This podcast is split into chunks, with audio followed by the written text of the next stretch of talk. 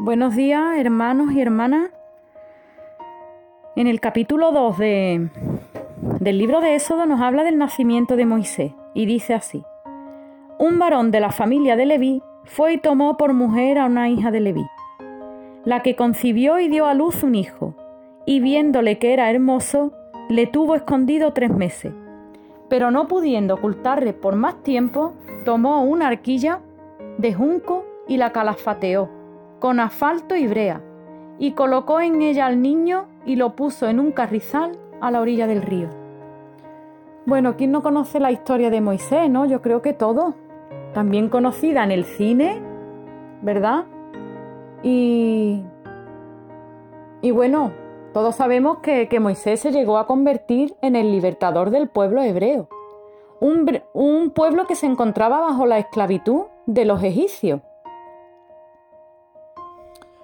Y Faraón, en temor a que este pueblo se multiplicare y se volviera en contra de ellos, hizo un decreto y fue matar a todos los niños hebreos. Y bueno, más que de la vida de Moisés, me gustaría hoy hablaros de Jocabé, su madre. Su nombre significa Dios es glorioso. Y bueno, esta mujer una mujer de fe, de visión y de propósito, porque, como nos dice la escritura, ella vio que su hijo era hermoso. Y yo creo que más que en el sentido hermoso, ella sabía que Dios tenía un propósito para la vida de su hijo y para la vida de su pueblo.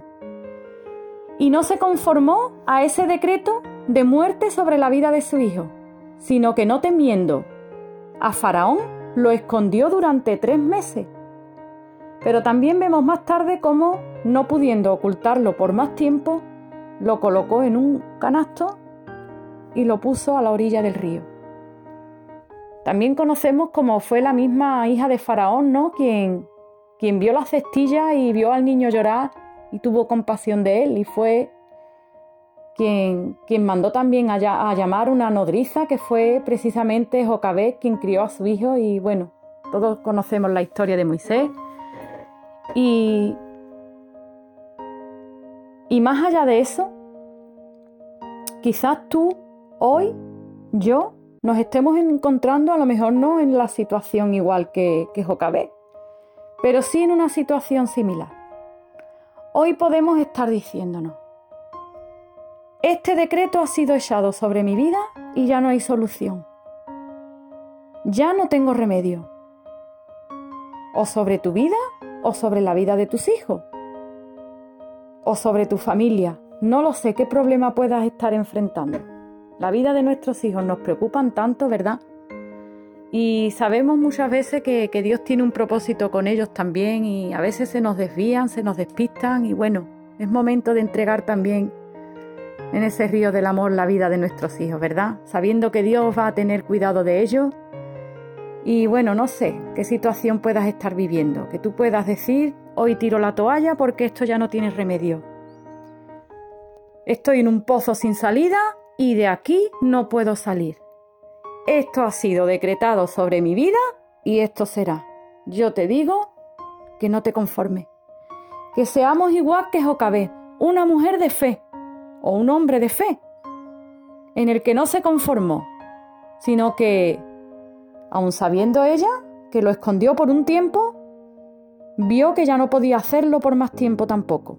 Y quizás tú y yo hoy nos encontremos igual también, que estemos escondiendo una situación que nos carga y ya es el momento en poner a fe, en fe, aquello que nos preocupa, y decirle al Señor, Señor, no puedo esconderlo por más tiempo, te lo entrego.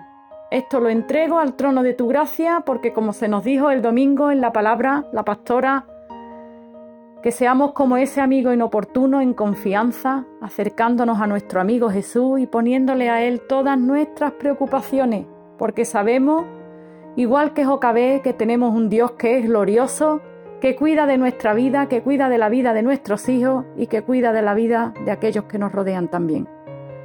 En oración, pongámosles a Dios todas nuestras preocupaciones. Un saludo a todos y buenos días.